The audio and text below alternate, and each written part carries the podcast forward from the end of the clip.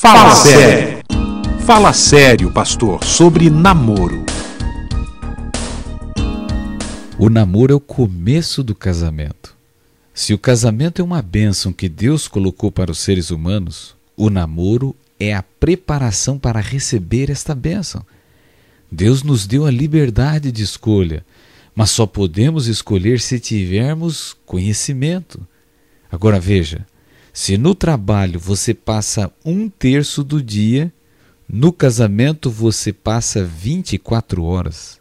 Então, se você errar nesta escolha, é certo que serão 24 horas por dia de sofrimento e aflição.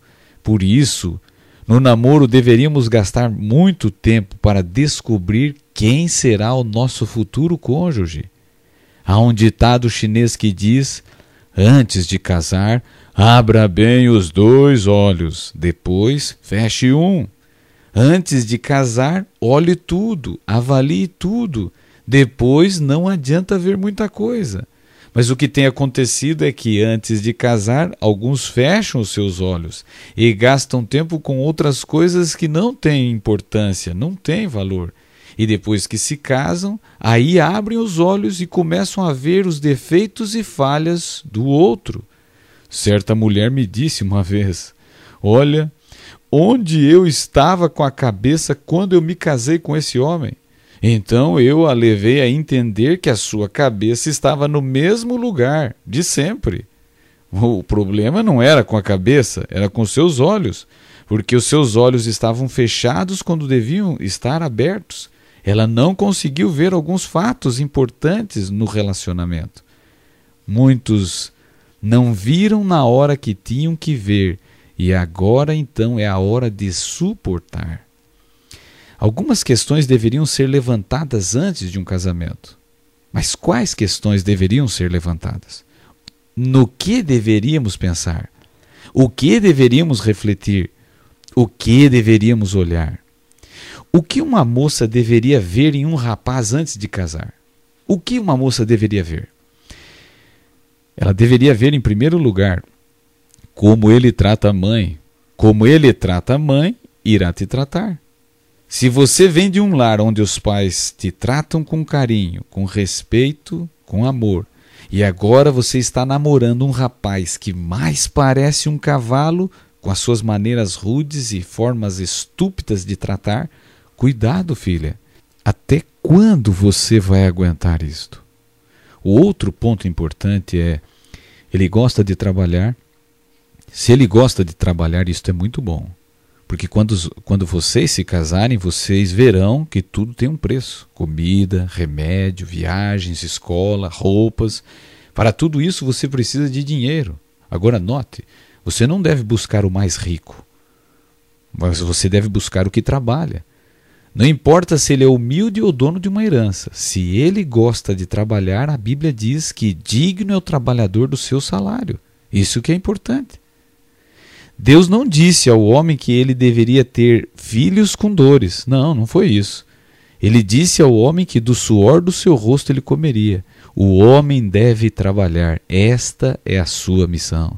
Agora, finalmente, moças, deveriam ver se o rapaz tem sonho. Porque se o, o homem não tem sonhos, é como um barco que não tem rumo. Sai de um porto e não vai chegar em lugar nenhum. Agora, moça, como você pode viver ao lado de alguém que não tem planos para a vida, não tem sonhos? Você diria, mas pastor, o amor suporta tudo. Sim, até quando vai suportar? O verdadeiro amor, ele abre os olhos para ver e entender o que é melhor para a nossa vida. Agora, rapazes, o que um rapaz deveria ver numa moça? Bem, em primeiro lugar, como ela trata o pai.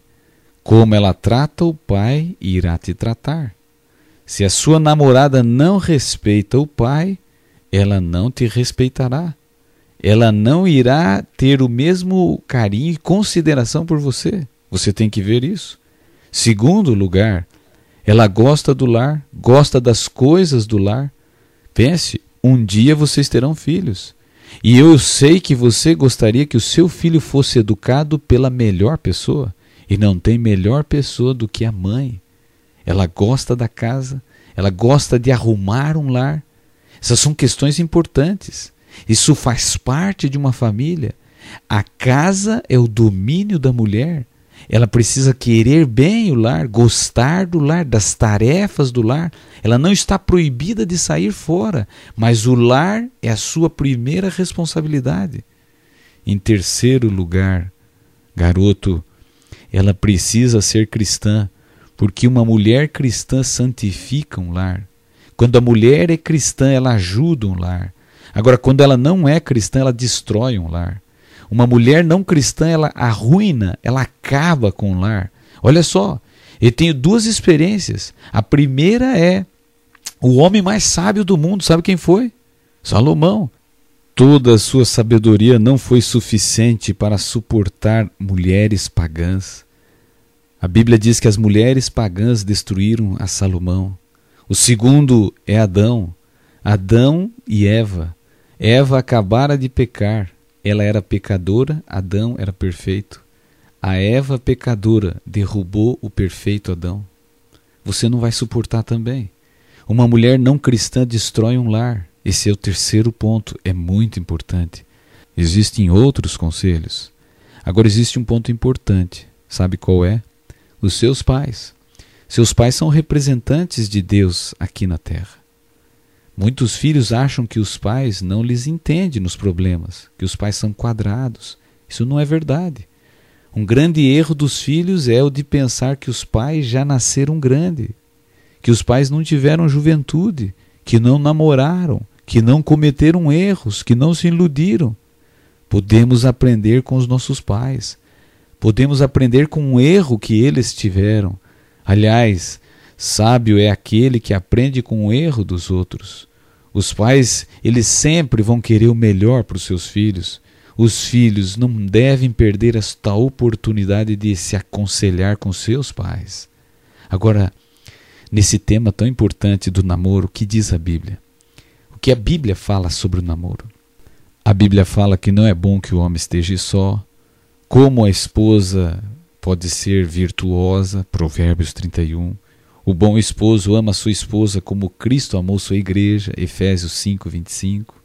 Mas a Bíblia também diz: não vos prendais a julgo desigual. Deus fala: se você quer ser feliz, escolha dentro da sua crença religiosa, porque ele envolve mistura, e mistura dá ideia de confusão. Mistura e confusão são coisas de Satanás. A Bíblia explica o que é o jugo desigual. Ela diz: por exemplo, Deuteronômio 22, 10: Não lavrarás o boi com o jumento. É desigual. Um tem mais força que o outro. São realidades diferentes. Agora, transformando isto para o relacionamento do namoro, um jovem criado com uma crença religiosa, ele se casa com uma pessoa de outra crença religiosa. Isto é uma união no jugo desigual. São realidades diferentes. Por exemplo, se 90% dos voos da sua cidade para São Paulo caíssem, você iria de avião ou de outro transporte? É claro que de outro. Você não iria se arriscar. Mas por quê?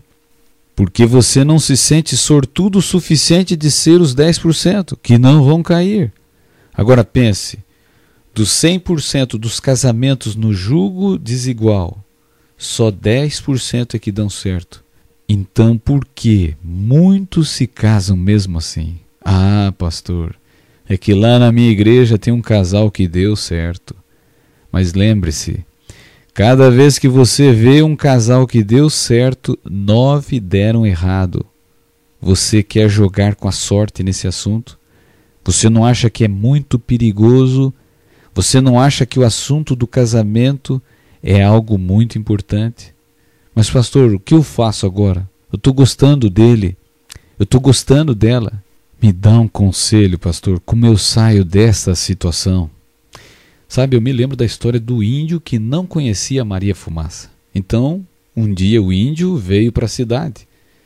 E quando ele viu pela primeira vez aquele trem, que ele imaginou ser um dragão, ele tentou matar aquele dragão. E ele jogou suas flechas. Mas olha que cena! ele tentando atingir o trem com flechas. Não teve sucesso. Aí ele tomou uma segunda atitude. Ele foi lá na frente, deixou seu cavalo e veio com sua lança tentando destruir o dragão, o trem. Agora olha que cena, ele não teve nenhum sucesso. E o pior, para o seu azar, esqueceu seu cavalo nos trilhos.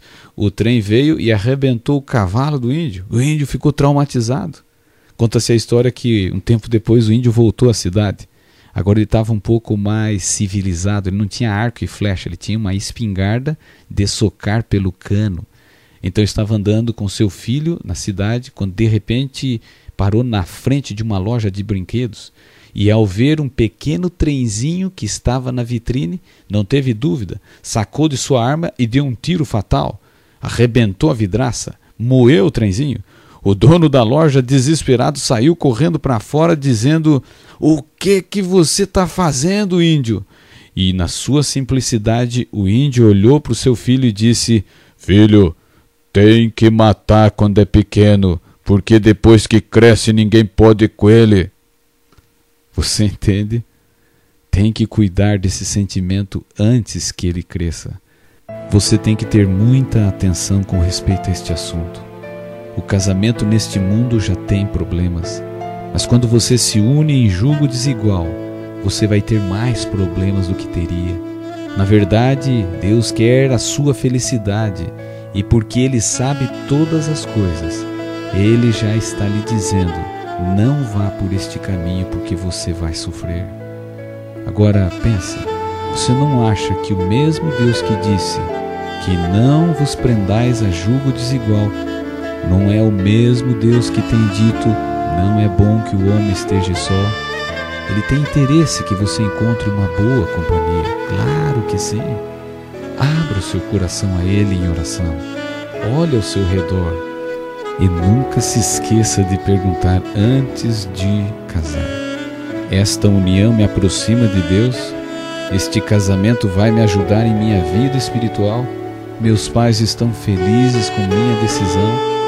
Lembre-se, antes de casar, abra bem os dois olhos.